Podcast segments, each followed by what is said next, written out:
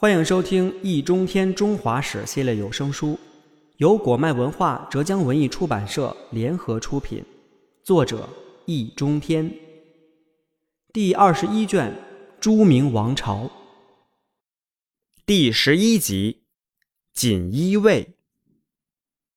明代的特务机关统称厂卫，卫即锦衣卫，本是皇帝私人卫队中的贴身卫队。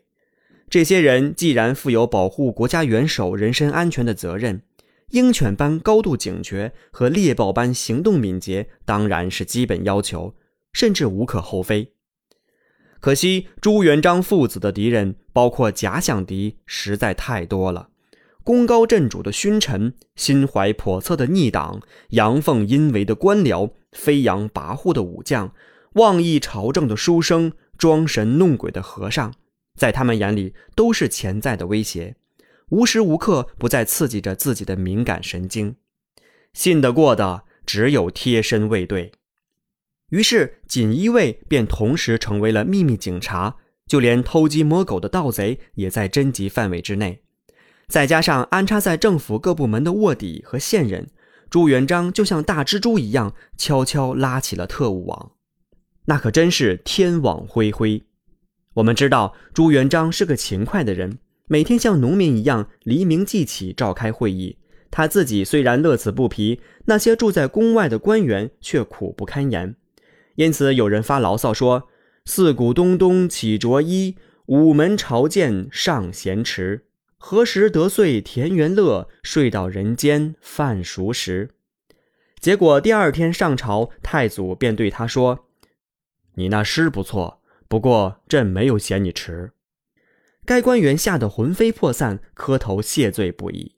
朱元璋却很开心，由于遍布耳目眼线，他可是连官员们请客吃饭的菜单都知道的，还要冷不丁当众核对。至于大臣们心里有什么感觉，会不会心惊肉跳，他可不管。当然，使用特务更多的还是出于政治需要。实际上，洪武十五年三月设置锦衣卫。恐怕正是为了扩大胡惟庸案的打击面。朱元璋很清楚，胡惟庸并未谋反，李善长就更不会，因此靠刑部、督察院和大理寺三堂会审是审不出什么名堂的，只能让锦衣卫那帮武夫去刑讯逼供。只要看看此案的供词是多么荒谬错乱，就知道是谁的作品。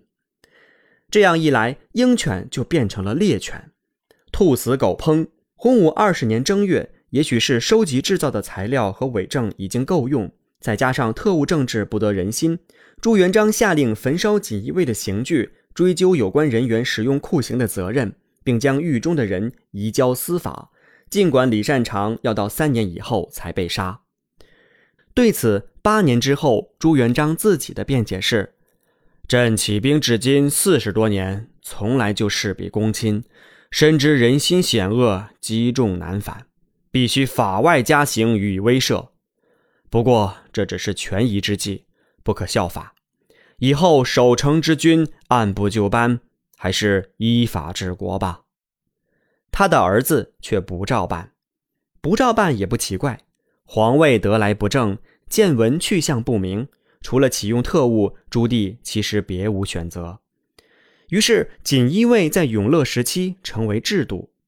这个机构的长官是正三品的指挥使，级别相当于督察院副职和大理寺正卿。锦衣卫之下还有镇抚司，南镇抚司有如警备司令部，北镇抚司有如稽查委员会。可以说，前者是军，而后者是警；或前者是武装警察，后者是秘密警察。秘密警察就厉害了。他们执行的任务事关机密，又直接由皇帝下达命令，因此不但文武百官不得过问，司法部门也不敢插手。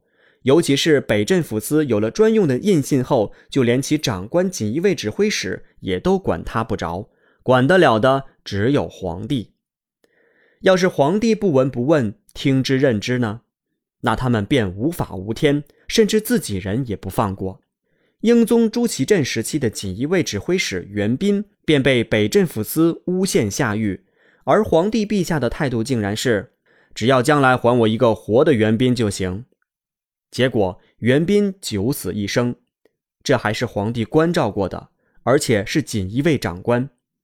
没打招呼的或者其他人呢，生不如死，还倾家荡产。据正史记载，北镇抚司特务的通常做法是：人抓到以后，并不下狱，先带到残破的空庙里毒打，行话叫做打桩，打的嫌疑人魂飞魄散，再告诉他们有钱能使鬼推磨。这时还有哪个家庭不尽其所有？特务们则坐地分赃。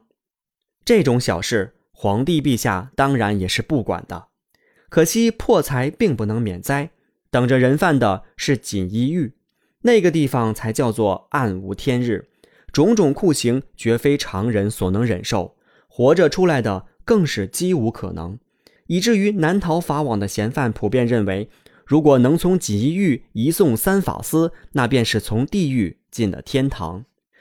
然而这样的事情可是十年九不遇。锦衣卫整人却易如反掌。没错，按照规定，办案和结案都要证据齐全。比如缉拿腐败分子，就不但必须有受贿人和行贿人，还必须现货有赃，货赃有地，叫四角全。但锦衣卫有的是办法，行贿人可以由盗贼冒充，赃款则用被告的家产来抵数。司法部门拿到证据，哪敢核实，只能相信。冤假错案也就层出不穷地被制造出来。与此同时，特务组织也在发展壮大。到嘉靖年间，单是所谓养渡之者便有十五六万人。这些家伙其实是拿补贴的编外特务，多为地痞流氓和无赖混混。他们平日里就喜欢无事生非，此刻充当耳目和走狗，正是人尽其才。至于锦衣卫的正式编制，明中叶已是朱元璋时代的百倍，人多势众，何况杀人未必要用刀。才华横溢的谢晋就是被不着痕迹谋杀的。谢晋说起来也是少年得志，他在朱元璋焚毁锦衣卫刑具的第二年就中了进士，当时只有二十岁。成祖继位，他又是第一批内阁成员。可惜名高多棒，树大招风。谢晋也因为卷入朝廷是非，遭人诬陷，被盛怒的朱棣下令关进锦衣狱。那时的锦衣卫指挥使叫纪纲，纪纲是个心狠手辣的家伙。皇帝要治某人，哪怕对方是武臣或者宦官，他也定会连隐私都查得清清楚楚。如果皇帝决定要杀，则带回家里沐浴更衣，盛情款待。装模作样的商量营救之事，等到对方家财耗尽，立马翻脸送往刑场。